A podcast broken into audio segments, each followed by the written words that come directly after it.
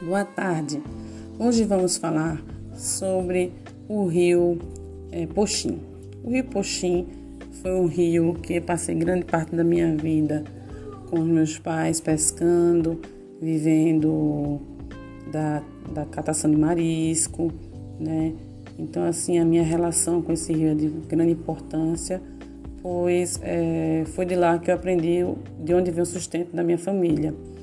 E quando eu vejo pessoas que não conseguem é, valorizar esse ambiente, que jogam lixo, que, que não se preocupam com a qualidade do rio, isso me dói muito no coração, pois o rio para mim é a fonte de renda da minha família.